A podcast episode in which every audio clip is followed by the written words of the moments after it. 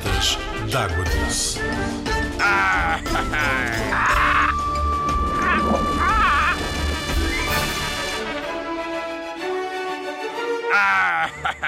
Olá, pirata de água doce, estás bom? Vamos então mais um episódio? Hoje vamos falar não sobre peixe, mas sim sobre mamíferos. Vamos falar sobre um mamífero que nós temos, que é a lontra europeia. A lontra é um mamífero porque tem pelo, porque os filhotes nascem na barriga da mãe e esses filhotes depois vão mamar o leitinho da mãe, certo? Certíssimo! Arr! Sabias que a lontra é um animal que vive no rio e também fora de água também. Ele não precisa de viver sempre no rio. Não é como a lontra de mar. Esta lontra europeia vive no rio e vive mais tempo fora de água. Arroi! Vai apenas ao rio, à água, para caçar, porque ela precisa de se alimentar. E a lontra gosta de comer o quê? Ela gosta muito de peixes, gosta muito de lagostim. Sabes o que é o lagostim? É um crustáceo. Tem uma carapaça vermelha e umas pinças que lhe fazem mal.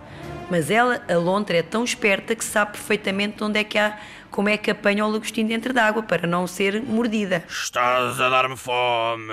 Arr! A lontra europeia tem o pelo castanho escuro e na parte inferior, por baixo da garganta, tem uma mancha clara. E é através dessa mancha que os indivíduos se conseguem diferenciar. Depois temos os machos e as fêmeas, em que o macho ou o pai é maior que a fêmea. Sabias que a lontra tem um corpo alongado e muito flexível, porque ela é muito boa nadadora. É tal e qual como eu! Tal e qual como eu! Tem um pescoço curto, para não ter frio, tem duas camadas de pele. Tem a pele interior e a pele exterior. E essa pele não deixa entrar água. Como é que se chama este tipo de pele? Arroi! Sei lá! Impermeável, para não deixar entrar água para o corpo, senão ela está com frio. Estás, estás a ver os casacos que tu vestes no inverno, quando chove?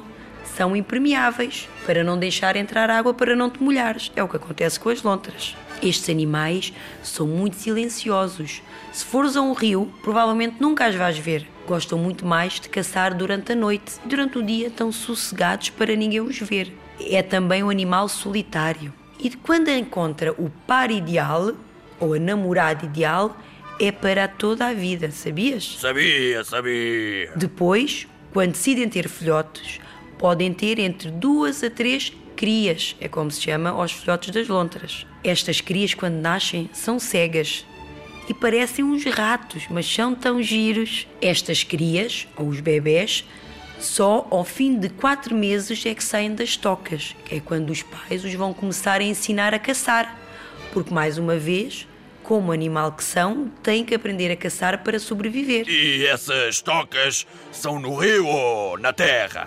Arr? As tocas são na terra. Elas só vão ao rio mesmo para caçar. Vem cá ver ao fluviário, vais gostar.